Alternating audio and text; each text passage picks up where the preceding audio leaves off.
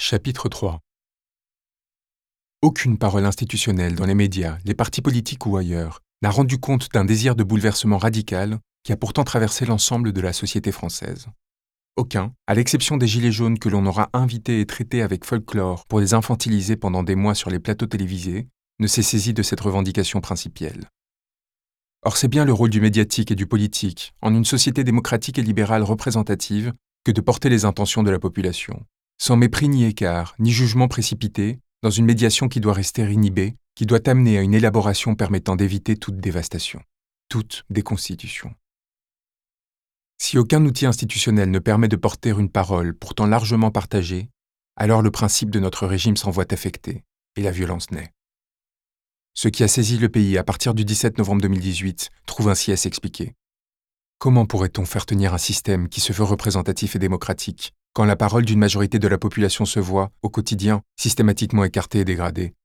Alors qu'entre taxes carburant censées financer le CICE, flat tax, ISF et mille autres mesures invisibilisées, s'opérait un transfert de ressources massif au détriment de l'écrasante majorité de la population et à destination des quelques âmes qui avaient fait élire M. Macron alors que nul, parmi ceux qui sont formés, payés, intronisés dans le petit Paris pour défendre les intérêts de ceux qui sont écartés du pouvoir, ne s'est élevé. Ce paradoxe que personne ne souhaite traiter, que l'on a cherché à masquer, est le signe d'une défaillance profonde. Il est la preuve manifeste d'un échec. Tous, partis politiques, intellectuels, experts et médias, se sont tus, car tous se sont trouvés pris dans la nasse de ce qu'il conviendra d'appeler, et nous le justifierons, un système oligarchique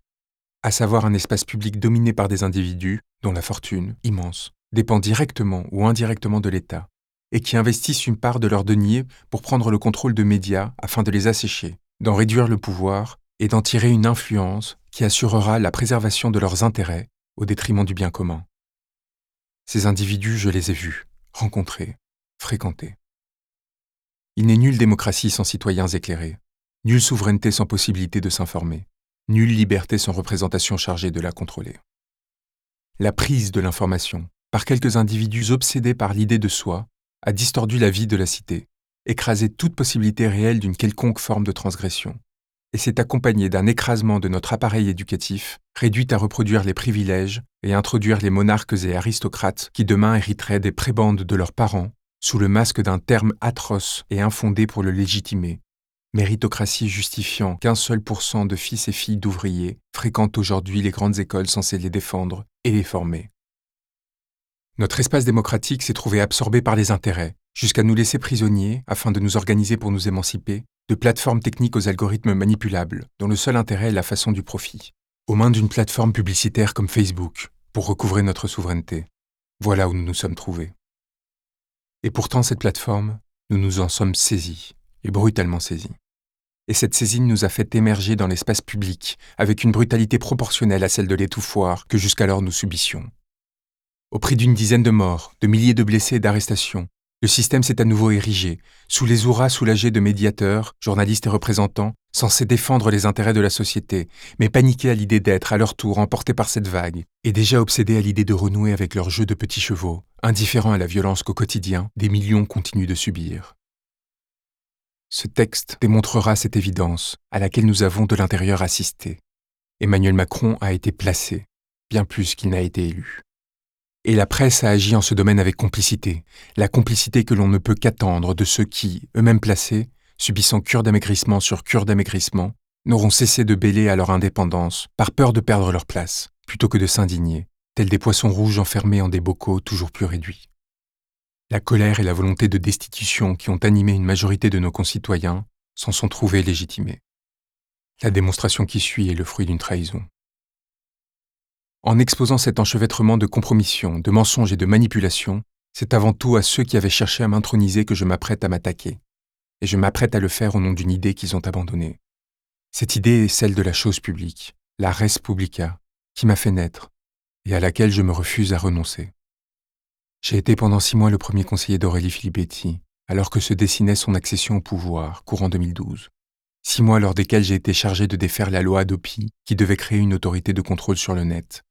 Quand, alors que des engagements avaient été pris, en plein milieu de la campagne, une cabale de lobbyistes s'est mise en place pour faire revenir le candidat sur les promesses que nous lui avions à dures peines arrachées, j'ai déposé une démission qui m'a été refusée. Nous étions en 2012. L'expérience de cette campagne, abordée à reculons, lors de laquelle j'entendrai un futur président de la République annoncer à ses conseillers qu'il savait qu'ils n'étaient là que pour les postes et qu'il les leur octroierait, serait fondatrice. Elle me permettrait d'assister, de l'intérieur, à la mécanique faisant naître les pouvoirs et les fruits avariés de leur trahison. Engagé au cœur de cette caste, j'ai assisté au mécanisme présidant à l'organisation des 20 heures de TF1, des interviews présidentielles sur France Télévisions, à la nomination et au recrutement des journalistes, selon leurs affinités politiques et oligarchiques, au mécanisme de publication et de dépublication des articles, au système de compromission et redistribution qui se mettent en place à toutes les échelles pour s'assurer que rien ne soit dit sur le marché de l'information qui anime le petit Paris, aux masques qui se posent sur les uns et les autres pour servir leurs intérêts. J'ai auditionné aux côtés d'une future ministre de la Culture tétanisée l'ensemble des patrons des chaînes télévisées, négociant un acte 2 de l'exception culturelle, tenant la dragée haute à Nonce Paolini, Bertrand Méheux et Rémi Fimelin, tandis qu'inquiète et silencieuse, elle regardait un enfant de 22 ans s'exposer au sommet des tours de TF1, Canal+, et France Télévisions.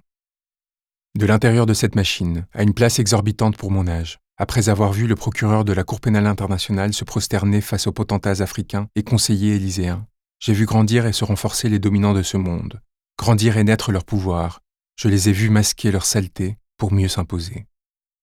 Face aux membres d'une oligarchie constituée, je me suis laissé absorber, avant de renoncer pour ne pas me voir à mon tour contaminé et devenir le pion d'une fabrique au consentement mise au service de leurs seuls intérêts.